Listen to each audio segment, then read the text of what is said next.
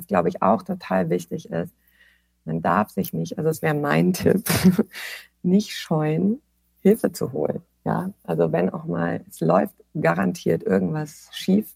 Nicht nur eine Sache eigentlich läuft mit Kindern und man arbeitet mit Kindern immer irgendwas schief. Also einer spinnt immer, heißt es bei uns.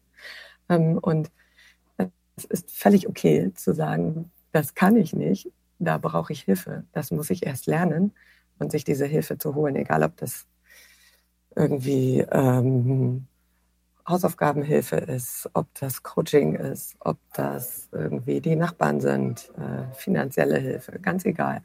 Es ist total wichtig. Herzlich willkommen bei Mama Leaders, dem Podcast, in dem wir von inspirierenden Müttern lernen, wie sie Karriere und Familie vereinbaren. Wir alle wissen, dies ist keine leichte Aufgabe. Aus diesem Grund habe ich Mama Leaders gegründet. In jeder Episode interviewe ich Unternehmerinnen oder Frauen in Führungspositionen, die offen über ihr Leben, Motivation und Herausforderungen erzählen. Gemeinsam erkunden wir unterschiedlichste Themen wie Gründen in der Schwangerschaft oder mit Kindern, Rollenmodelle und Partnerschaft, Routine, Strukturen und die Relevanz eines unterstützenden Netzwerks und vieles mehr. Das Ziel des Podcasts ist es, unterschiedliche Modelle zur Vereinbarkeit von Karriere, und Familie aufzuzeigen und erfolgreichen Müttern eine Plattform zu bieten, damit wir von ihnen lernen können. Ich freue mich sehr auf das Gespräch mit der heutigen Podcastin Katina Soestmann. Katina ist nicht nur Executive Creative Directorin bei der IBM-Tochter Aperto und Leiterin des Clusters Digital Health and Insurances, sondern auch Dozentin an der Hochschule für angewandte Wissenschaften Hamburg. Sie sagt selbst, Sie habe in ihrem bisherigen Berufsleben so gut wie alle möglichen Modelle ausprobiert, um Familie und Karriere in Einklang zu bringen. Als fünffache Mutter gibt sie uns heute Einblicke, wie sie Vereinbarkeit von Karriere und Familie meistert. Ich freue mich sehr, dass du hier bist. Herzlich willkommen, liebe Katina. Ja, schön hier zu sein. Katina, kannst du uns ganz zu Beginn abholen und erzählen, was die wichtigsten Meilensteine auf deinem Karriereweg hin zur Executive Creative Direktorin waren? 2008 habe ich mein Diplom abgeschlossen und habe während meiner Uni-Zeit, also als Industriedesignerin und habe während meiner Uni-Zeit auch schon immer ähm, parallel immer mal so kleinere Aufträge gemacht als Freelancerin, äh, meistens grafische Sachen. Ähm, habe auch während der Uni-Zeit einen Tutorienjob gehabt. Das war total wichtig für mich, weil ich damit auch einen Teil meiner Familie, die ich bis dahin schon hatte, auch mitfinanziert habe. Und ähm, bin danach dann an der Uni geblieben und habe die Assistentenstelle dort übernommen in derselben Fakultät, wo ich auch äh, selber studiert habe, bei Professor Burkhard Schmitz, auch für in der Projektgruppe für interaktive Systeme. Und äh, parallel dazu habe ich immer weiter als Freelancerin gearbeitet, bei Art und Com viel als Artdirektorin für verschiedene Projekte im Ausstellungsbereich und auch Showrooms, zum Beispiel für Otto Bock. Was ähm, dann dazu geführt hat, dass ich irgendwann mich selbstständig gemacht habe mit einer ehemaligen, zwei ehemaligen Kommilitonen und äh, wir haben dann richtig Produktentwicklung für Otto Bock gemacht parallel zu meiner weiteren Tätigkeit als ähm, künstlerische Mitarbeiterin. Das war ganz gut, weil ich dann immer so einen Grundstock hatte und äh, parallel aber dann immer je nach Kapazität, die ich frei hatte, auch noch zusätzlich äh, in der freien Wirtschaft arbeiten konnte. Und diese Parallelität zwischen Lehre und, und Wirtschaft, die habe ich eigentlich beibehalten, weil ich das irgendwie super spannend fand, dass man da ein bisschen so ein Spielbein hat in der Lehre und dann aber eben auch die Praxis kennt und, und die Anforderungen vom, vom Markt. Genau, also da habe ich dann mein eigen, eigenes Büro gehabt und habe selbstständig Produkte entwickelt, äh, bis dann meine Kommilitonin wieder schwanger war und ähm, ich äh, quasi äh, alleine dastand. Mein anderer Kommilitone, der damit beteiligt war, hatte dann eine Professur und ich habe mich dann entschlossen, nochmal in eine Festanstellung zu gehen und habe dann die folgenden vier Jahre bei EXDS äh, gearbeitet und äh, mich immer ein bisschen weiter in die Richtung Service Design entwickelt, was so ein bisschen der, die logische Konsequenz aus dem Produktdesign war, weil man da ja eh immer Prozesse ganzheitlich betrachtet. Und ich hatte ja immer schon dieses zwischen analog und digital ähm, als Schwerpunkt. Insofern war das dann eigentlich die logische Konsequenz und habe dort als Designlead äh, verschiedene Projekte geleitet und mich auf die Themen Bildung und Gesundheit fokussiert und, und ähm, spezialisiert und äh, bin dann nach vier Jahren ähm, abgeworben worden von Aperto, um dort eben auch das Thema Service und Produktdesign noch mal stärker aufzu und auszubauen. Und da bin ich jetzt. Ähm, ich, wie gesagt, habe dann irgendwann erst als äh, Kreativdirektorin gearbeitet für digitale Produkte und Services, habe dann die Leitung zusammen mit Christian Jung, die Leitung für dieses Cluster Digital Health and Insurance übernommen. Und seit Anfang des Jahres bin ich aber, ähm, war dann zwischendurch auch alleine für das Cluster zuständig, als mein Kollege gegangen, die Firma verlassen hat. Und habe jetzt nochmal einen anderen Schwerpunkt, leite jetzt die Designer hier, die 120, äh, zusammen mit Marco Thorhauer und bin damit auch mit diesem Schwerpunkt Produkt und Service und User Experience Design ähm, in der Leitung und habe parallel aber ein Kompetenzteam für Digital Health aufgebaut, weil sich herauskristallisiert hat, dass das A ein großes Thema ist. Meine persönliche Leidenschaft, mit der ich mich eben schon seit 15 Jahren beschäftige, immer mal wieder in unterschiedlichen Kontexten. Und ähm, ich mich gerne nochmal auf ein Thema auch richtig spezialisieren wollte. Genau, dieses Kompetenzteam äh, baue ich jetzt eben weiter aus und ähm, bin da für die Dachregion in der ganzen IBM iX zuständig. Auf dem Weg, den du gerade beschrieben hast, und du hast es auch erwähnt, hast du äh, mit deinem Partner deine mittlerweile siebenköpfige Familie gegründet. Wie konntest du Karriere und Familie immer wieder vereinbaren? Gab es besonders prägende Erlebnisse, positiv oder negativ auf diesem Weg? Ja, ich, äh, es wäre gelogen, wenn ich gesagt hätte, dass das geplant war. So ein bisschen, mein Leben funktioniert eher so, man muss die Feste feiern, wie sie fallen. Ähm, und die Herausforderungen annehmen, die sich da einem, äh, einem entweder in den Weg stellt oder bietet. Ähm, ich finde beides spannend, weil es immer eigentlich ein, ein Stück weiterbringt. Ich habe angefangen zu studieren, da hatte ich schon zwei Kinder. Also mein Sohn war schon geboren, meine Tochter. Es war so ein bisschen so, ich bin... Ähm, nicht wirklich absichtlich sehr früh schwanger gewesen, 22, als mein Sohn geboren wurde und wusste noch gar nicht so richtig, was ich machen wollte. Das war dann aber auch so ein bisschen der Auslöser zu sagen, jetzt muss ich mich mal kümmern. Ähm, wollte gerne eigentlich Malerei machen, habe auch zu der Zeit von, von meiner Kunst gelebt, aber dachte, so mit Kind ist das irgendwie nichts, da muss man was Ordentliches machen und habe mich dann eigentlich für Gestaltungsstudiengänge beworben. Erstmal so random alles, was ich so bot, Grafik, Produkt. Äh, da war ich so ein bisschen, ja, ist egal, Hauptsache was Vernünftiges, wenn man das vernünftig nennen kann. Ähm, und da mein äh, der Vater von meinen beiden Kindern in Berlin schon einen Studienplatz hatte für Medizin, bin ich dann eben hierher gegangen. Ich war vorher in München.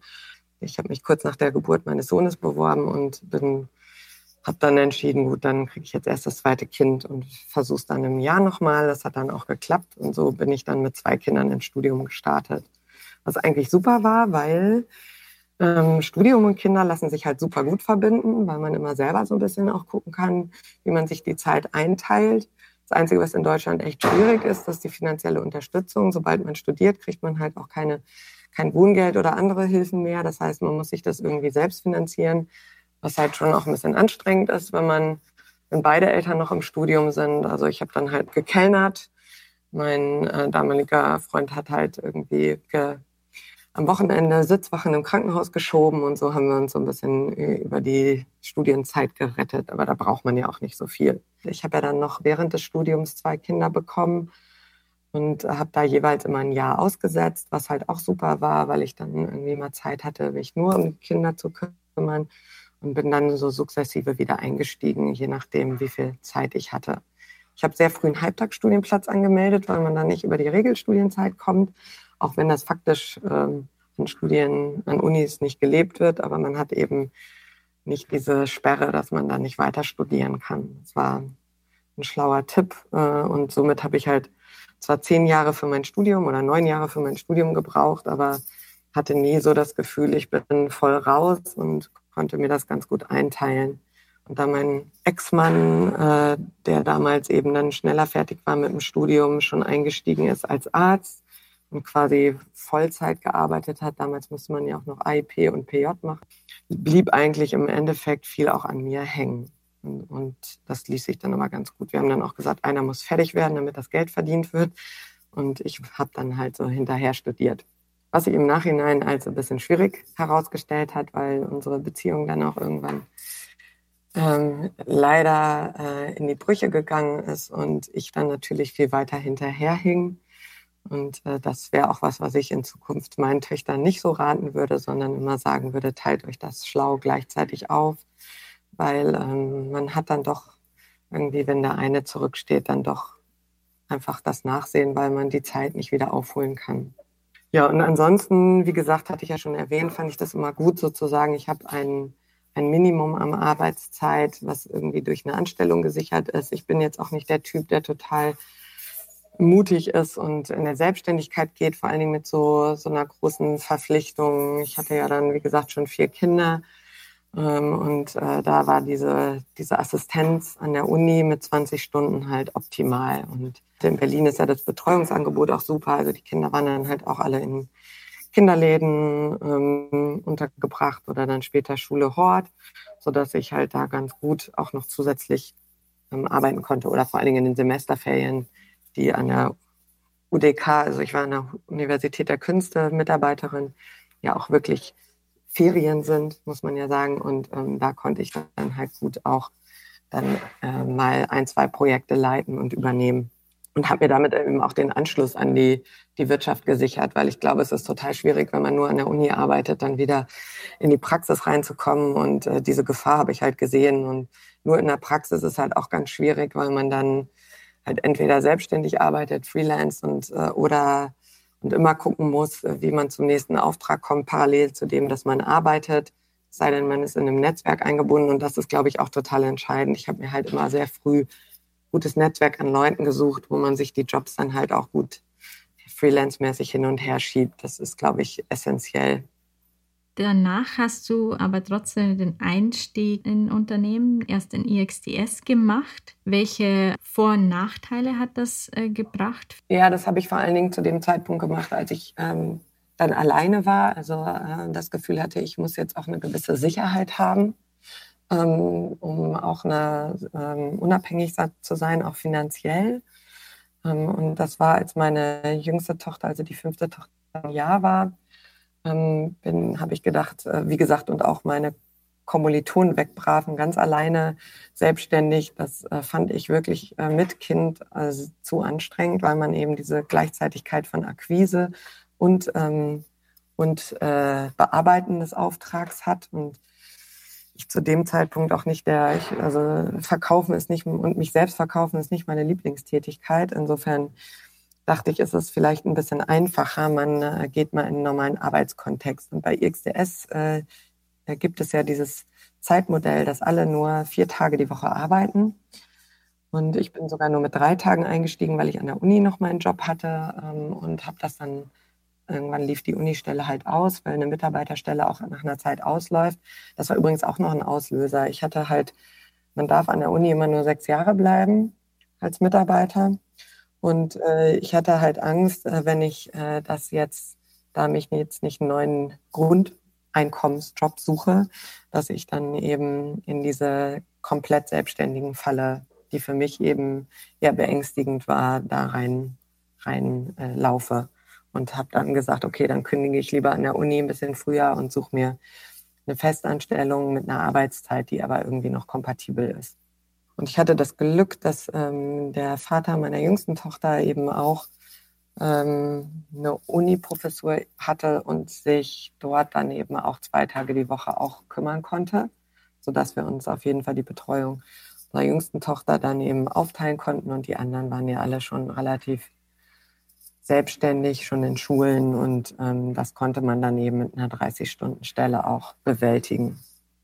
Aus einer Umfrage der Initiative Chefsache, da wurden rund 1000 deutsche Führungskräfte oder angehende Führungskräfte befragt, geht hervor, dass viele Führungskräfte besonders in den beiden Bereichen Kinderbetreuung und bei den starren Arbeitszeiten Schwierigkeiten sehen. Was ist deine Erfahrung hier? Ähm, also ich finde äh, ich finde als Führungskraft kannst du ja viel besser Beruf und Kinder miteinander vereinbaren, als wenn man irgendwo in einem Delivery-Team sitzt, also in so einem Umsetzungsteam, wo die Kollegen darauf angewiesen sind, dass man die ganze Zeit mit ihnen Hand in Hand arbeitet. Gerade finde ich Leitungspositionen eignen sich ja, weil man eben punktuell äh, sich die Sachen die Termine setzen kann. Also es ist mir jetzt gerade auch nochmal in Corona-Zeiten aufgefallen, dass ähm, dieses dezidierte Termine setzen und auch mit Lücken dazwischen, so dass man dann eben auch sich um die Kinder kümmern kann, viel einfacher ist, wenn man eben ähm, eher eine Leitungsposition hat. Es ist halt für ein Team blöd, wenn einer die ganze Zeit nicht da ist oder nur die Hälfte der Zeit da ist. Das heißt, äh, für so richtig knallharte Teamarbeit äh, müsste dann das ganze Team in dem Rhythmus arbeiten. Und da ist es natürlich dann auch doof, wenn die Arbeitszeiten zu flexibel sind, weil man halt ähm, im Sparring mit den anderen arbeitet. Und wenn der eine dann halt erst nachmittags anfängt und der andere arbeitet vormittags, wird es halt schwierig. Als ich mit meiner Kollegin da in der Produktentwicklung selbstständig gearbeitet habe, haben wir uns halt sechs Stunden pro Tag Arbeitszeit genommen, haben eine Stunde davon auch eine Mittagspause gemacht und haben uns beide genau an diese Zeiten gehalten, haben in der Zeit zusammengearbeitet, aber das waren halt nur sechs Stunden. Das heißt, wir konnten auch um vier wieder gehen, die Kinder abholen und das war, da braucht man halt dann Gleichgesinnte, die einen ähnlichen Rhythmus haben. Ich glaube, wenn die Rhythmen zu stark auseinanderlaufen, dann wird es halt schwierig. Ist halt in der Leitungsposition egal, weil da kann man sich dann halt das irgendwie puzzeln. Das ist dann halt so ein Tetris-Spiel, aber es funktioniert viel besser. Wie würdest du sagen, hat dein das Muttersein deinen Führungsstil beeinflusst? Ich glaube, was man als Eltern lernen lernt, und das sollte auch so sein, dass es halt irgendwie, das ist halt schon das Wichtigste, dass man sich da um Menschen kümmert und die auch auf einen angewiesen sind.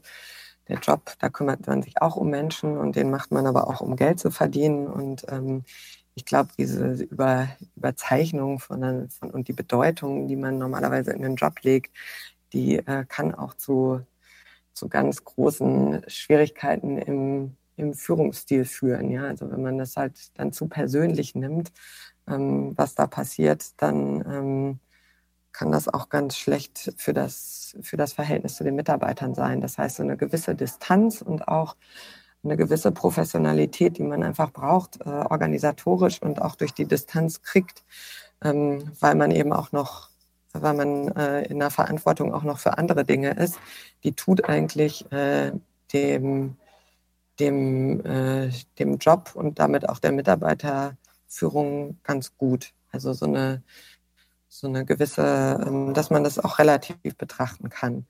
Und damit eben durch diese Distanz halt, halt auch äh, professionell bleibt und nicht zu persönlich wird. Ich glaube, das, das hilft, weil ich sehe, beobachte das in vielen Kontexten, das ist viel auch in, im Miteinander der Mitarbeiter um Befindlichkeiten und persönliche ähm, Kommunikationsschwierigkeiten geht, ähm, weil manchmal diese Distanz auch verloren geht. Kannst du auch bestimmte Erfahrungen oder Herangehensweisen aus deinem Privatleben in den Beruf übertragen oder andersherum? Klar, gerade mit Teenager-Kindern ist das super, wenn man dann so die nächste Generation der Millennials ähm, äh, vor sich sitzen hat, dann versteht man das auch besser.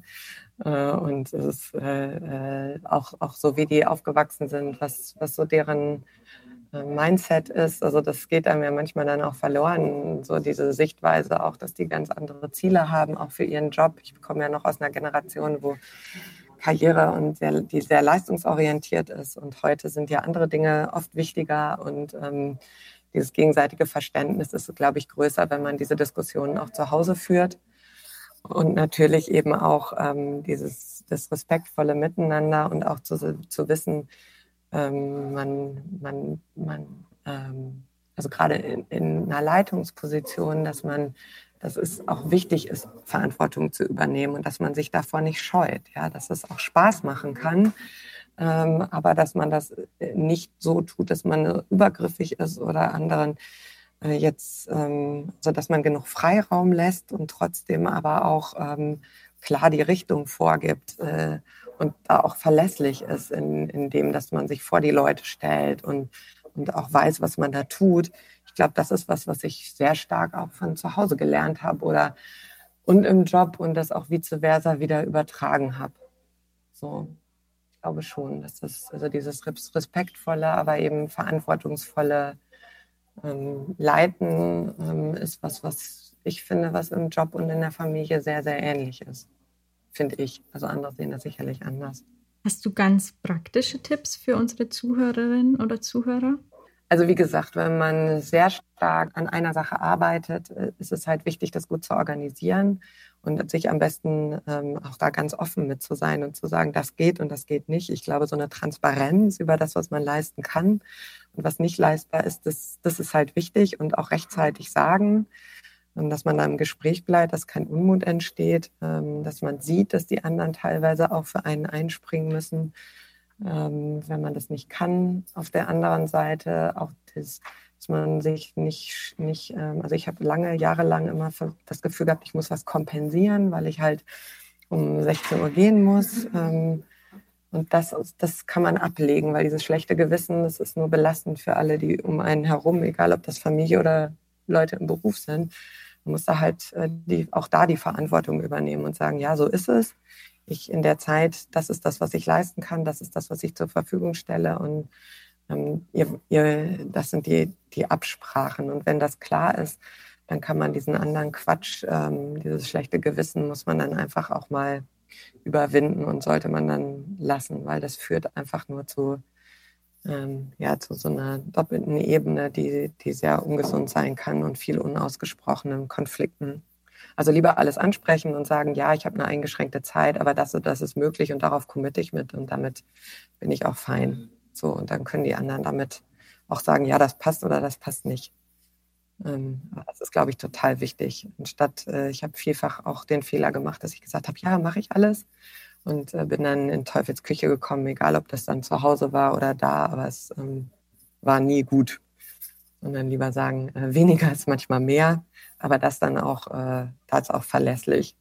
Aber es ist auch ein Lernprozess gewesen. Das glaube ich. Und das Schönste, was mir mal jemand gesagt hat, also es war in der Uni, äh, weil ich auch mich immer entschuldigt habe, dass ich dann so früh gehen muss und mich so schlecht gefühlt habe. Und dann ähm, meinte irgendwie der damalige Mitarbeiter zu mir, das ist, weißt du, andere Studenten, die gehen, wenn die um 16 Uhr gehen, dann, oder bis, wenn die bis 16 Uhr bleiben, ist das ihre verdammte Pflicht. Wenn du bis 16 Uhr bleibst, dann ist das ähm, eine verdammte Leistung. Und äh, das fand ich irgendwie ein schönes Bild, was ich für mich dann mitgenommen habe. Ja, und ich glaube, dass auch Leute, wie gesagt, also die profitieren anders. Ja, ich glaube, dieses auch zu sagen, jetzt ist mal Schluss und jetzt muss man sich jetzt auch mal um andere Dinge kümmern. Äh, und jetzt, ich habe dann auch meine Mitarbeiter nach Hause geschickt und habe gesagt, nee, jetzt ist auch mal ähm, Feierabend, ähm, weil es ist auch wichtig, dass man auch andere Dinge macht und auch weiß, dass ein Job ein Job ist. So weil davon, das hilft auch niemandem, wenn man sich da überarbeitet. Also wie gesagt, die effektivste Arbeit meines Lebens war in der Zeit, wo ich sechs Stunden am Tag gearbeitet habe. Ähm, und das sehr strukturiert, weil ich wusste, das sind diese sechs Stunden, die habe ich zur Verfügung, kann ich voll durcharbeiten und äh, verzettel mich dann nicht. Und dann ist aber auch Feierabend und dann kriege ich die anderen Dinge auch gut geregelt. Wenn zu viel zu viel ist, dann ähm, verzettelt man sich, weil man immer mit dem halben Kopf schon woanders ist, weil man es noch organisieren muss. Und das hilft. Ähm, also da macht man die Dinge dann einfach nicht gut. Du hast gerade angesprochen, dass du zu deinen Mitarbeitern sagst, jetzt ist mal gut, geht nach Hause und kümmert euch um andere Dinge. Wie stellst du denn sonst noch sicher, dass du ein gutes Rollenmodell für andere Mitarbeiter, aber auch besonders Mütter in deinem Unternehmen bist? Also äh, ich finde, es, ist leider in, äh, in der Realität noch so. Ich denke, meine Töchter erzählen mir immer, nein, das ist gar nicht so und du hast dann noch so eine alte Sicht. Aber in meiner Arbeitsrealität ist es häufig noch so, dass es wichtig ist, Frauen auch zu ermutigen, ähm, auch mal Herausforderungen und Aufgaben anzunehmen, auch wenn sie sich vielleicht noch nicht perfekt darauf vorbereitet fühlen. Also, oder kann ich auch von mir sagen, dass ich dazu geneigt habe, immer zu denken, ich muss etwas können, bevor ich es anderen anbiete. Manchmal kann man auch Learning by Doing, also es ist, dass je älter ich werde, desto äh, mehr versuche ich auch Dinge einfach ähm, dann Aufgaben anzunehmen, die ich noch nicht kann. Ich kommuniziere dann auch, dass ich sie noch nicht kann, aber ich sage, ich, äh, ich probiere das jetzt und äh, ich werde das auch schon hinkriegen. Aber dieses, diesen Mut, äh, den muss man manchmal Frauen machen und den muss man äh, und auch den äh, Eltern, die jeweils mit Familie auch, das können Männer oft besser, aber weil Frauen sich häufig noch so die die trauen sich nicht auch zu sagen, nee, Job ist mir auch wichtig ähm, und äh, ich möch, muss das aber zu bestimmten Konditionen machen. Also wenn eine Frau das macht, wird das häufig so als, uh, die ist aber krass und ähm, äh, äh, wie kommt die jetzt dazu, jetzt hier noch so Ansagen zu machen, obwohl sie nur halbtags arbeitet? Äh, aber es wird immer noch so häufig, gerade im Agenturumfeld, wenn Leute sehr dezidiert darauf achten, dass die Arbeitszeiten eingehalten werden und auch für sich das so beanspruchen, wird dann oft noch komisch geguckt, so die sind nicht bereit, viel zu leisten. Und das ist ja nicht so. Ich denke, man muss, es gibt so Momente, wo man weiß, da lässt man, man lässt sein Team nicht im Stich. Und da muss man dann mal die Augen, die, die, pro Banken zusammenkneifen und auch, auch mal durcharbeiten. Das kriegt man dann ja auch organisiert, aber es gibt auch Sachen, wo man sagen muss, das ist jetzt nicht so wichtig und ähm, das können wir dann auch am Montag weitermachen. Und das abzuwägen ist, glaube ich, sehr wichtig und da muss man eben vor allen Dingen auch gucken, dass nicht die anderen drunter leiden. Aber ich denke, diese Verantwortung muss jeder lernen und ich kann ja die Leute nur dazu ermutigen, genau diese Entscheidungen oder das Einschätzen zu lernen und, und dann auch zu sagen, ja, jetzt gehe ich auch mal nicht bei, bei wichtigen Dingen. Aber ich glaube, das ist wichtig, wenn eben diese Verantwortung zu übernehmen. Also das ist was, was leider auch immer unpopulärer wird und immer schwieriger, dass die Leute Lust haben, diese Verantwortung zu übernehmen. Und wenn ich was tue, dann ermutige ich sie da. Wie würdest du denn sagen, trägt äh, eine bestimmte Firmenkultur oder auch ähm, eine bestimmte Akzeptanz von unterschiedlichen Modellen zu dieser Vereinbarkeit bei? Äh, naja, das alte Sprichwort, der, der Fisch stinkt vom Kopf oder wie man so schön sagt. Ja, also ich glaube, das, was vorgelebt wird, ist total wichtig. Also man kann noch so viele tolle Prinzipien und tolle Firmenwebseiten machen und äh, tolle Sachen in Arbeitsverträge schreiben. Ich glaube, das, was gelebt wird und vor allen Dingen das, was vorgelebt wird, ist das Entscheidende. Und das kriegt man auch als Mitarbeiter relativ schnell raus. Ja, das heißt, eine Firmenkultur ist immer das, was die, was die Menschen da, dort leben. Also es ist, da, wie gesagt, es ist nicht das, was irgendwo geschrieben steht, sondern wie, wie das auch gelebt wird und wie das vor allen Dingen auch in der Management-Etage gelebt wird. Und da kann man das so wie wenn man äh, jemanden kennenlernt, dann sollte man sich auch immer so ein bisschen das Elternhaus angucken. So ein bisschen ist das auf der Arbeit auch so. Und ja, eine Firmenkultur ist wichtig, aber wie gesagt, nur eine gelebte Firmenkultur ist wichtig. Und es nützt auch nichts, wenn es irgendwie unter den studentischen Mitarbeitern gelebt wird, sondern es muss halt wirklich irgendwie sich durch alle Etagen durchziehen, sonst funktioniert es einfach nicht. Auch vice versa, ne? Also auch vice versa. Es ist auch schwierig, wenn auf der, wenn, ähm, egal in welche Richtung, also ob das um Leistung geht oder um eben ähm, Vereinbarkeit. Es ist beides wichtig. Und da ist, finde ich, das größere Problem der Generationen. Ich glaube, die Generationen unterscheiden sich schon sehr mittlerweile mit ihren Zielen. Und das ist manchmal oft der größere Gap. Das hat gar nicht so sehr mit Hierarchien zu tun, sondern eher mit Alters- oder, oder äh, kulturellem Aufwachsen. Siehst du den Unterschied hauptsächlich auf der beruflichen Seite, diesen Generationenunterschied, oder siehst du auch, dass jüngere Generationen einen anderen Wert auf Familie legen? Hm, beides ist klar. Also das eine bedingt ja auch das andere. Nur ich weiß nicht, ob es unbedingt die Familie ist. Ja, also es wird Wert auf andere Dinge gelegt, mehr Wert auf Freizeit. Ich weiß nicht, ob es unbedingt Familie ist. Also ich würde das mal stark anzweifeln. Also ja, es kümmern sich jetzt mehr beide drum. Aber steht die immer wirklich an erster Stelle? Das wage ich manchmal zu bezweifeln. Also Freizeit steht äh, es nimmt einen wichtigen Punkt ein. Eben wie gesagt, also die Verantwortung übernehmen ist ja auch ein Teil dessen. Auch, äh, auch seinen Kindern zeigen, wann Job wichtig ist und äh, wann Kinder wichtig sind, ist, ist eine, eine verantwortungsvolle Entscheidung. Der muss man sich stellen und zu der muss man dann auch stehen.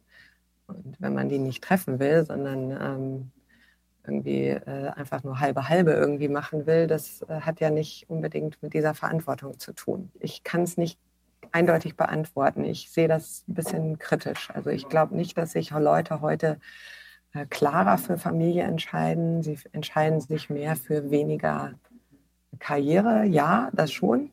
Aber ob das dann heißt für mehr Familie, weiß ich nicht. Anfang 2020 gab es eine Bertelsmann-Studie, die ermittelt hat, dass Kinder zu bekommen für Frauen trotz verbesserter Betreuungsangebote heutzutage immer noch mit enormen Einkommenseinbußen verbunden ja. ist. Und laut dieser Studie bringt die Familiengründung nach wie vor sehr traditionelle Rollenverteilung zwischen Männern und Frauen mit sich. Also auch wenn sich das Paare vielleicht anders vorgenommen haben, ist oft der Mann hauptsächlich in der Ernährerrolle und die Frau leistet sehr viel Care-Arbeit, also kümmert sich um Kinder, Haushalt, vielleicht andere Verwandte und arbeitet nur in Teilzeit.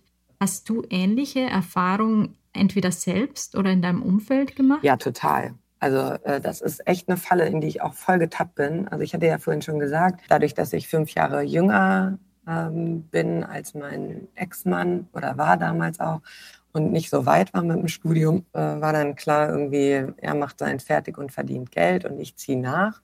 Was aber dann dazu geführt hat, dass er natürlich schneller im Job war und dann das Geldverdienen natürlich wichtig war und dann ich mit meinem Studium natürlich immer die ge gewesen bin, die nicht so wichtig war und ich zu Hause geblieben sind. Also fataler Fehler.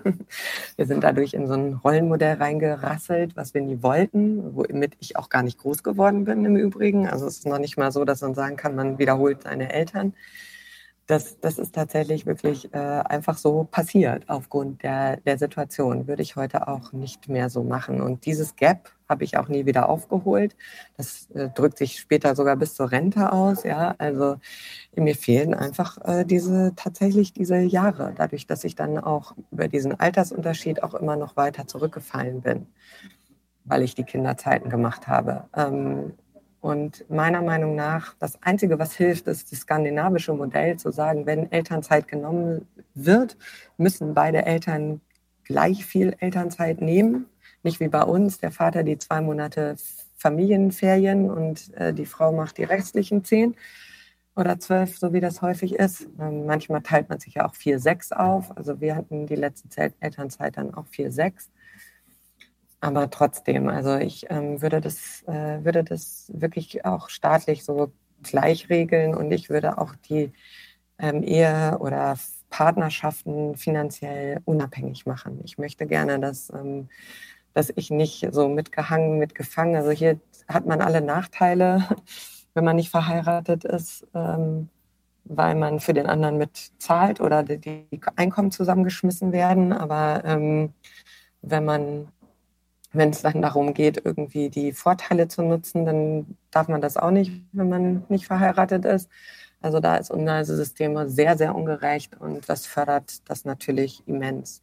Ich bin jetzt ja auch alleine, bin immer noch Steuerklasse 1, weil es ein ewiger Hau ist am Finanzamt. Finanzämter haben auch noch nicht verstanden, dass man, dass wenn beide Eltern sich um die Kinder kümmern, nicht beide Steuerklasse 1 sein können. Ja, ist aber so. Ja, ich verdiene, also ich muss genauso viel Steuern zahlen wie jemand, der gar keine Kinder hat was ich echt eine, eigentlich schwer, schwierig finde, ja, weil die zahlen ja später dann auch die Renten. Und das mit fünf Kindern. Also es ist, äh, da, da, ist unser System sehr hinterher und fördert genau das, dass viele in so Rollen Rollen ähm, geraten, die sie so gar nicht haben wollen, aber weil es manchmal auch gar nicht anders möglich ist. Vielleicht macht die nächste Generation das anders. Also ich sehe da schon Bestreben, dass sich viel häufiger das anders aufgeteilt wird. Hm, aber wenn es dann eben in die höheren Etagen geht, dann wird die Decke doch sehr dünn. Und das verstehe ich nicht, weil, wie gesagt, also äh, ist das eigentlich ein bisschen einfacher sogar. Ja. Und ähm, tatsächlich immer noch ein Pay Gap. Also auch äh, ich habe erlebt, dass ich weniger verdiene als meine männlichen Kollegen, weil oft darüber gar keine Transparenz herrscht. Ja, also ich finde, warum sollen Einkommen nicht transparent sein? Warum soll es nicht ein klares Regelwerk dafür geben? Ja, also diese Verhandlungssache, das ist auch was, was nur Männern zugutekommt. Finde ich. Und da kann man natürlich sagen, ja, die Frauen müssen besser verhandeln, aber es, sie, es ist halt einfach nicht so. Es fällt, warum auch immer, ob das aus erziehungstechnischen Gründen ist oder wie auch immer, aus der Historie gewachsene Frauen viel schwerer dafür, sich ähm, das äh, einzufordern und äh, vor allen Dingen mit Kindern. Und dann, also die haben immer so das Gefühl, sie müssen ja dafür auch ein bisschen Kompromiss machen. Die machen den Kompromiss immer vorher, ja, während Männer den Kompromiss oft verhandeln. Das mag jetzt sehr klischeehaft sein, aber in vielen Punkten habe ich das wirklich so erlebt. Frauen sind immer sehr schnell zufrieden. So. Und schreien dann nicht laut. Denen muss man quasi die Gehaltserhöhungen hinterhertragen. Ähm, und äh, also was ich dann auch mache, weil ich es ungerecht finde, aber ähm, ich äh, sage denen auch immer, du kannst ruhig auch mal ein bisschen hier auf, die, auf den Tisch hauen, ja, weil die anderen machen es ja auch. Aber man könnte es auch andersrum machen und sagen, wir machen mal eine Transparenz und zahlen wirklich nach Leistung und nicht immer nur nach dem, wer am lautesten schreit. Das ist nämlich nicht fair. Sehr guter Punkt. Es ist ja nicht, dass die, die am lautesten schreien, auch die beste Leistung äh, erbringen. Nee, aber die kriegen das meiste Geld. So ist es leider immer noch. Welche Rolle spielt denn die gesellschaftliche Akzeptanz hierbei? Oh ja, das ist ein weites Feld. äh, ich meine, ich bin in Berlin nicht ohne Grund, weil ich glaube, äh, es eben hier auch ähm, noch relativ akzeptiert ist, dass man irgendwie ähm, arbeitet und Kinder hat, weil die Betreuung auch sehr gut ist. Und da hilft sicherlich auch die Nähe äh, zu oder dadurch, dass äh, hier das äh, Osten und Westen schneller zusammengewachsen sind, weil das ja doch irgendwie im Osten oder viele in meiner Generation, ja, die aus dem ehemaligen Ost, äh, aus den Ostbundesländern kamen, ja noch viel viel stärker auch so groß geworden sind, dass Berufstätigkeit eine Selbstverständlichkeit ist. Das ist ja im Westen gab es ja nur die von acht bis zwölf Kindergartennummer. Und ich bin Gott sei Dank auch unter arbeitenden Eltern groß geworden. Also sowohl meine Mutter als auch mein Vater haben gearbeitet. Deswegen haben sie in der WG gewohnt, weil man sich dort die Kinderbetreuung und Arbeitszeiten eben geteilt hat. Äh, für mich war das dann ganz neu, dieses Kleinfamilienmodell überall zu sehen, ähm, was, was dann oft noch in meiner Generation mit den ersten Kindern gelebt wurde und auch die Frauen gar nichts anderes haben wollten und äh, gar nicht auch rumexperimentiert wurde mit Modellen. Also vielfach war das ja auch Männern gar nicht möglich, in Teilzeit zu gehen, ähm, weil das ja auch schlecht bezahlt. Viele Teilzeitstellen gab es nicht. Das hat sich schon geändert. Ich glaube auch die Akzeptanz, dass Frauen arbeiten, das ist, glaube ich, heute selbstverständlich. Ähm, was immer noch ein bisschen komisch ist, ist, wenn Frauen sehr schnell wieder in den Beruf einsteigen äh, was immer noch komisch gesehen ist, wenn Frauen Vollzeit arbeiten, gerade wenn sie, also wenn man, wie ich alleinerziehend bin, dann, ähm, dann sagen die Leute immer, ja, du musst das ja. äh, und äh, es ist auch schwer, muss ich sagen. Also ich würde auch lieber ein bisschen, gerne ein bisschen weniger arbeiten, aber mit äh, drei Kindern im Studium und äh, zwei Kindern zu Hause kann ich mir das schlichtweg nicht leisten. Und ähm, das, äh, also so eine 30 Stunden für alle fände ich eine super Sache, glaube ich. Das, äh, und das ähm, auf breiter Basis, dann hat jeder ein bisschen mehr Freiraum und dann würde sich vieles von selbst erledigen. Also ist da auch wieder die Skandinavier echt eine Vorbildfunktion. Und ich glaube, das ähm, sieht man ja auch da, wo, wo Frauen schon länger in Führungspositionen sind, sind solche Modelle dann auch, setzen sich schneller durch und man sieht ja auch, dass sie viel effektiver sind es ist hier halt sehr traditionell und ist auch rollenbedingt, dass sich da so langsam was ändert. Welche Rolle spielt denn deine Partnerschaft und oder unterstützende Netzwerke, die du nutzt, um eben Karriere und Familie zu vereinbaren? Ich hatte beide Modelle. Den, den ersten Partner, den ich hatte, dem ich auch verheiratet war und die ersten vier Kinder habe, der Arzt war, der eine 48 Stunden bis 60 Stunden Stelle im Krankenhaus hatte, was auch damals kaum anders möglich war, wenn man an der Uniklinik war. Das war sehr klassisch. Ich habe den Rest gemacht ähm, und mich da eingerichtet, was mir aber auch geholfen hat, mich selbst zu organisieren und äh, das auch hinzukriegen. Und ich auch dieses auch genossen habe, dass ich da eine Unabhängigkeit hatte. Ich konnte halt auch alles entscheiden und ähm, habe mir das dann halt so eingerichtet. In der zweiten Beziehung haben wir uns das mehr aufgeteilt, was äh, nicht, natürlich nicht gleich war, weil ich ja schon die großen Kinder hatte. aber ähm, womit ich dann auch erstmal große Schwierigkeiten hatte, weil ich es auch gewohnt war, alles alleine zu machen. Also dieses Teilen macht es nicht unbedingt immer einfacher, weil es halt auch viel mehr Diskussionsstoff ist. Deswegen bin ich da vielleicht auch kein glorreiches Beispiel, weil es eben auch, also nicht unbedingt daran, aber meine Beziehungen ja dann auch gescheitert sind. Und ich ähm, muss sagen, jetzt eigentlich am besten mit dem Setting klarkomme, wo ich, weil ich es auch gewohnt bin, mich irgendwie selbst zu organisieren. Das ist ein Heidenaufwand, aber wenn man da reinwächst äh, und ich kenne es halt nicht anders, dann, dann kriegt man das hin. Es ist halt so ein bisschen wie ständig alle Bälle in der Luft halten, aber das ist auch lebendig. Also ich finde das nicht, ähm, nicht so schlimm, sondern es ist halt eine Aufgabe. Ähm, ich glaube, was halt man, man aufpassen muss, ist, dass eben die Kinder nicht zu kurz kommen. Also dass, dass man da schon auch immer noch sagt, das sind eben welche, die können sich nicht wehren, die kommen nicht alleine klar auf dem Job, da stirbt niemand, aber das muss halt schon auch Priorität haben und da muss man sich halt auch wachsam kümmern, weil wenn man das äh, nicht tut und äh, da nicht das Hauptauge drauf hat, dann geht halt auch viel schief und äh, das ist bei uns auch eine Zeit lang so gewesen und ähm, da mussten wir dann, musste ich dann auch nachkorrigieren und sagen, nee, das, äh, das braucht mehr, mehr Aufmerksamkeit. Das heißt nicht unbedingt mehr Zeit, aber mehr Aufmerksamkeit ist halt wichtig, dass man das nicht aus den Augen verliert. Und da ist Netzwerk extrem wichtig. Also ich habe jetzt zum Beispiel auch eine Mitbewohnerin, die für mich dann teilweise auch äh, einspringt, wenn ich auf Dienstreisen war, was ich ja jetzt gerade Gott sei Dank nicht mehr bin, aber es passiert halt, äh, dass ich auch mal morgens um sechs losfliegen musste und dann habe ich aber jemanden, der zu Hause da ist, niemand ist alleine. Also solche Sachen muss man sich dann halt organisieren. Aber es geht. Ist halt aufwendig. Könnte mehr sein. Aber wie gesagt, ohne Netzwerk geht es gar nicht. Neben deiner äh, Mitbewohnerin, welche Netzwerke nutzt du sonst noch? Äh, ich hatte vielfach meine älteren Kinder, die halt, da hatte ich das Glück, dass die natürlich auch schon dadurch, dass die Altersspanne war, das war nie verpflichtend für die, aber die haben optional auch immer die Möglichkeit gehabt, zu Hause zu babysitten. Das war sicherlich auch ein großer Netzwerkpunkt. Nachbarn, die viel übernehmen, wo man sich Wege aufteilt. Ähm, Freundinnen, die um die Ecke wohnen, die man im Notfall immer anrufen kann, äh, die immer einspringen. Ich glaube, das ist ganz essentiell, wo man sich gegenseitig hilft. Auch als die Kinder klein waren, habe ich zum Beispiel, wo ich viel alleine war, dass man sich zusammentut zum Kochen abends. Ähm, man eben nicht da immer, immer alleine ist, sondern sich auch, auch manchmal die, den, den Austausch hat. Ich glaube, es ist auch wichtig, viele Leute zu haben, mit denen man über diese Dinge reden kann.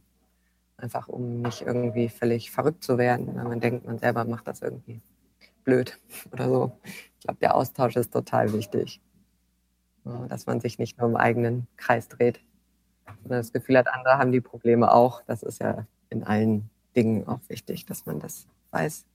Ja, was auch hilft mit dieser eigenen, aber auch externen Erwartungshaltung, alles perfekt managen zu müssen und beidseitig sehr, sehr viel Zeit und Energie in den Job, aber auch in die Familie zu stecken. Und es gibt ja nie die perfekte Balance.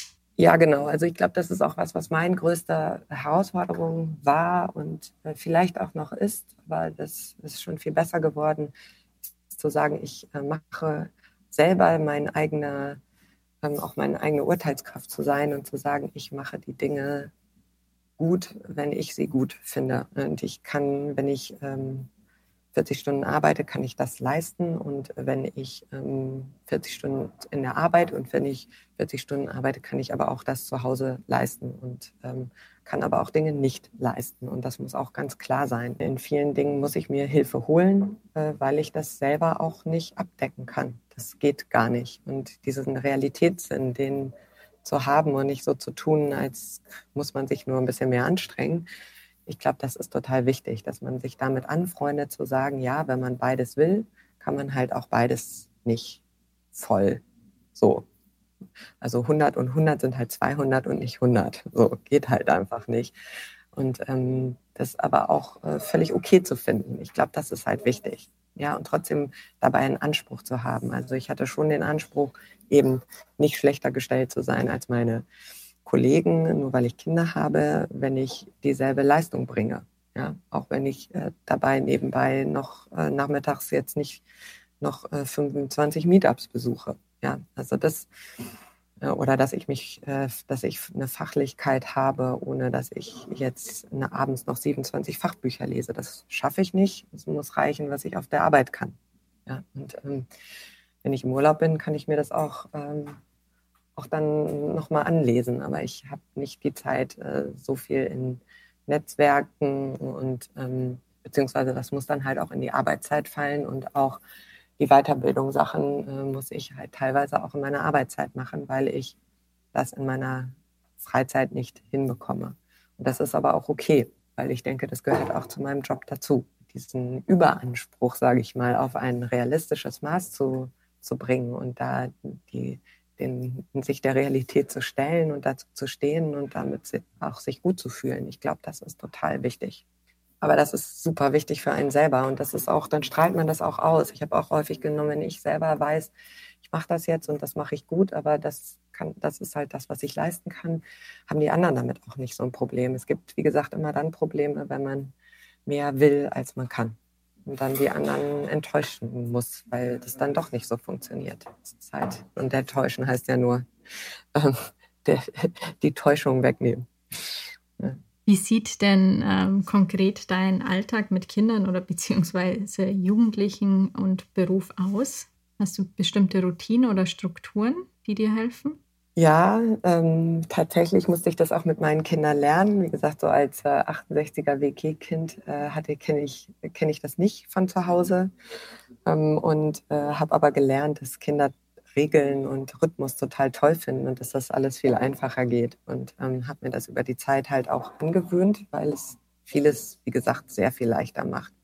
Das ist ja bei Kindern einmal, zweimal immer, äh, egal ob das das Eisessen ist oder eben aber auch das ähm, frühzeitig zu Bett gehen oder Hausaufgaben machen. Und äh, glaube, diese, und diese Regeln muss man aber selber vorgeben. Und äh, das war was, was ich erst lernen musste, zu sagen, ähm, das meinte ich auch mit dieser Verantwortung, zu sagen, woher sollen sie kommen, wenn ich sie nicht festlege? Ich kann nicht meine Kinder fragen, was sie gerade möchten, weil das ist nicht ihre Aufgabe und dafür, damit sind sie auch überfordert, ähm, so wie ich das gelernt hatte.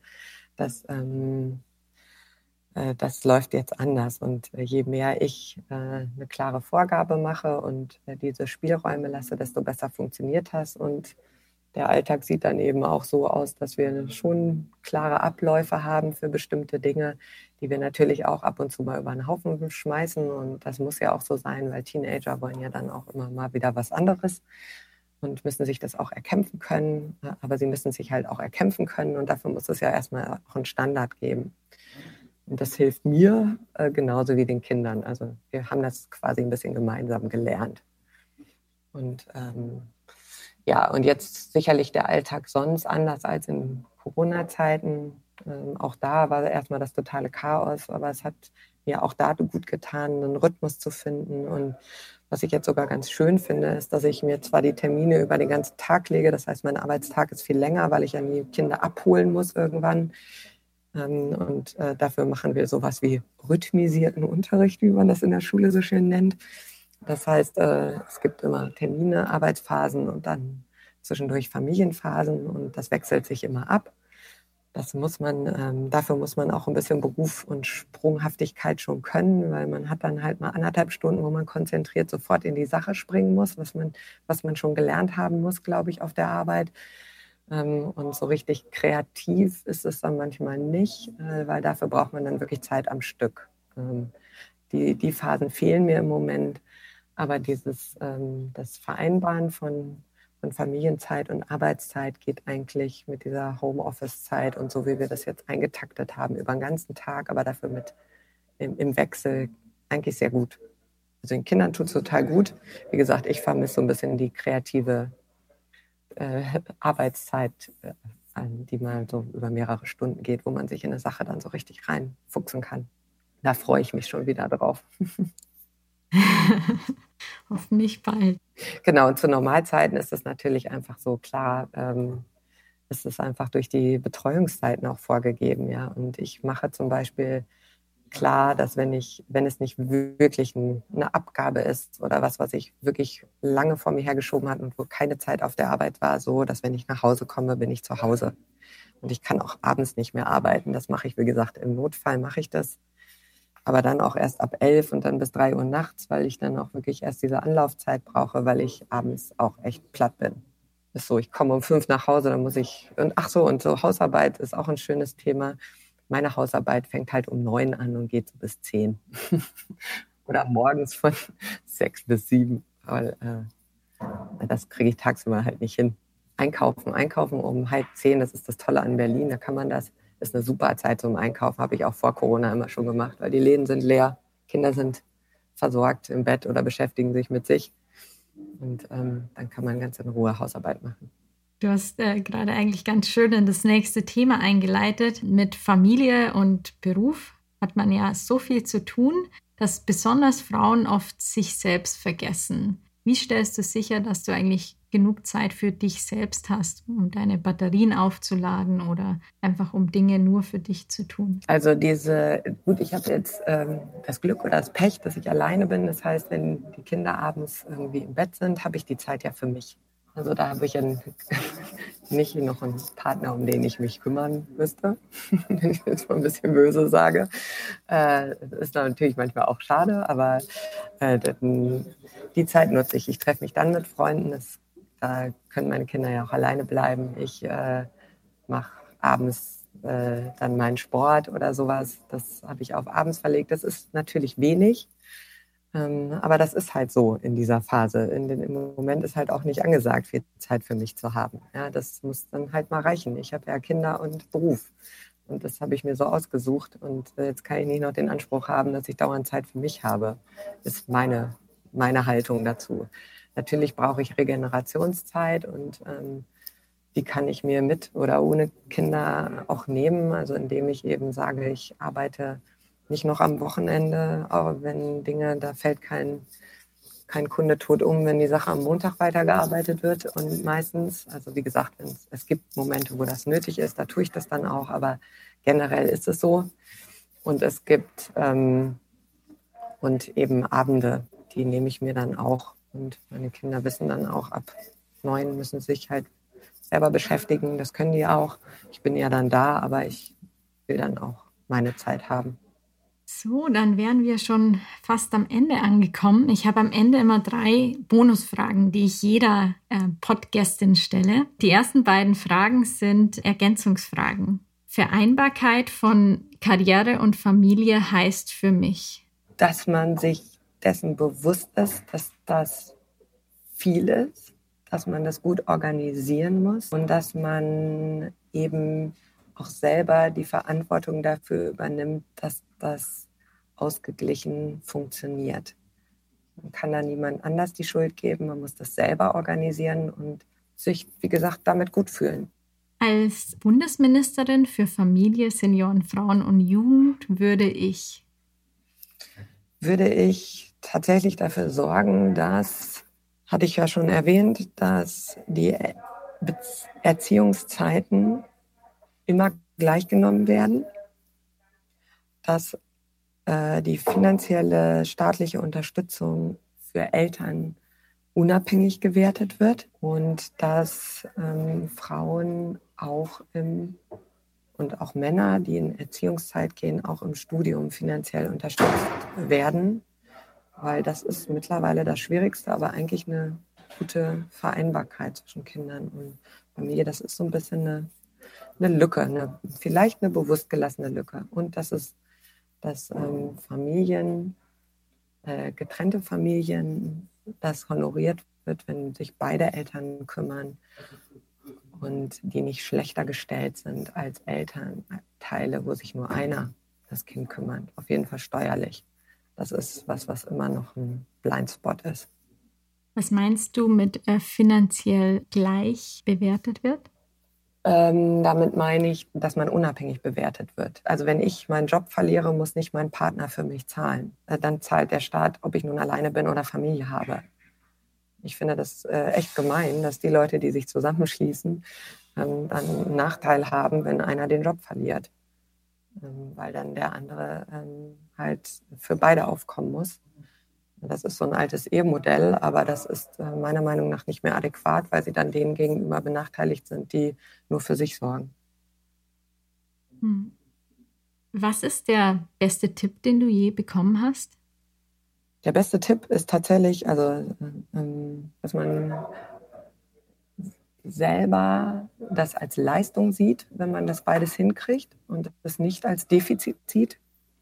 Ähm, das, was mein, der damalige Dozent zu mir gesagt hat, das fand ich, äh, das hat für mich diesen, diese Wirkung gehabt. Also es ist kein Defizit, Kinder zu haben, sondern es ist, es ist eine Leistung, dann Kinder und Jobs hinzukriegen und das sollte man auch so vor sich hertragen. Und das, ähm, den zweiten Tipp ist auf ähm, tatsächlich sich auf seinen Instinkt zu verlassen und äh, nicht so viel nach außen zu gucken. Das ist ein, äh, ich hab, war ja sehr jung, als mein erster Sohn geboren wurde und äh, ich hatte eine, Gott sei Dank, gute Hebamme, die so eine ganz Oldschool-Hebamme aus Bayern war und die hat immer gefragt, was würdest du denn jetzt mit dem Kind machen? Und dann habe ich gesagt, ach, ich würde jetzt das Kind baden, weil es stinkt so. Und dann meinte sie, ja, mach doch, ist doch super. und die hat nicht gesagt, das muss man so und so. Und ich glaube, das hat äh, mir für alle meine weiteren Entscheidungen mit Kindern sehr geholfen, dass ich nicht das Gefühl hatte, man muss so, sondern immer geguckt habe, was denke ich denn, was dieses Kind jetzt gerade braucht oder was ich jetzt gerade brauche und wie wir das jetzt hier, äh, das dann so zu machen. Was, glaube ich, auch total wichtig ist, man darf sich nicht, also es wäre mein Tipp, nicht scheuen, Hilfe zu holen. Ja, also wenn auch mal, es läuft garantiert irgendwas schief. Nicht nur eine Sache eigentlich läuft mit Kindern und man arbeitet mit Kindern immer irgendwas schief. Also einer spinnt immer, heißt es bei uns. Ähm, und es ist völlig okay zu sagen, das kann ich nicht, da brauche ich Hilfe. Das muss ich erst lernen und sich diese Hilfe zu holen, egal ob das irgendwie ähm, Hausaufgabenhilfe ist, ob das Coaching ist, ob das irgendwie die Nachbarn sind, äh, finanzielle Hilfe, ganz egal. Es ist total wichtig, ähm, äh, dass man um Hilfe tragt. Und das sage ich auch meinen Mitarbeitern. Ihr werdet nie entlassen dafür, dass ihr irgendwas verbockt habt, aber ich entlasse euch, wenn ihr nicht um Hilfe bittet. So, weil das ist fatal. Sehr, sehr guter Punkt, ja. Hast du sonst noch irgendetwas, was du schon immer mal teilen wolltest, aber was dich noch nie jemand gefragt hat zu dem Thema? Ich bin einfach froh, dass es so, also ich meine, ich, ich glaube, ich, so viele Kinder würde ich, ähm, würde ich jetzt auch keinem empfehlen. Das ist schon mit Job eigentlich nicht zu schaffen, wenn man mal ehrlich ist. Auf jeden Fall nicht äh, ohne, ohne Verluste in, in vielen Richtungen. Wenn ich äh, älter gewesen wäre, hätte ich das wahrscheinlich auch mir ein bisschen besser überlegt manchmal. Ich bin trotzdem total froh, dass die alle da sind und, äh, und ganz stolz auf meine tollen Kinder und auch stolz auf das, was ich äh, mit denen zusammen geschafft habe. Und ich glaube, mutig sein ist, glaube ich, cool. Das macht Spaß. Das sind doch wunderschöne Abschlussworte. Vielen lieben Dank für das äh, tolle Gespräch und Interview und auch die ganzen Einblicke, die du mit uns geteilt hast. Das war sehr offen und sehr inspirierend für unsere Zuhörer und Zuhörerinnen. Vielen lieben Dank, Katina. Ja, danke dir für die Möglichkeit. Tolle Initiative. Dann äh, wünsche ich dir auf jeden Fall viele tolle neue weitere Gespräche. Ja, und ähm, ja, hoffe, ich konnte dem einen oder anderen was mitgeben. Vielen Dank fürs Zuhören. Ich hoffe, diese Folge hat dich genauso inspiriert wie mich. Wenn dir diese Folge gefallen hat, dann teile ich sie gerne mit Freunden, Bekannten und Verwandten oder anderen Mama-Leaders oder auch Papa-Leaders. Sharing is caring. Denn so hilfst du das Thema und unsere Mama-Leaders noch sichtbarer zu machen und Wandel voranzutreiben. Natürlich interessiert mich auch, was du am spannendsten und nützlichsten fandest.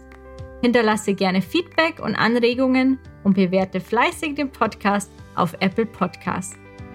Wenn du die nächste Folge nicht verpassen willst, dann folge Mama Leaders auf Instagram oder abonniere den Podcast auf der Plattform deiner Wahl. Auf bald bis zur nächsten Folge. Bis dahin, ciao, ciao und Servus.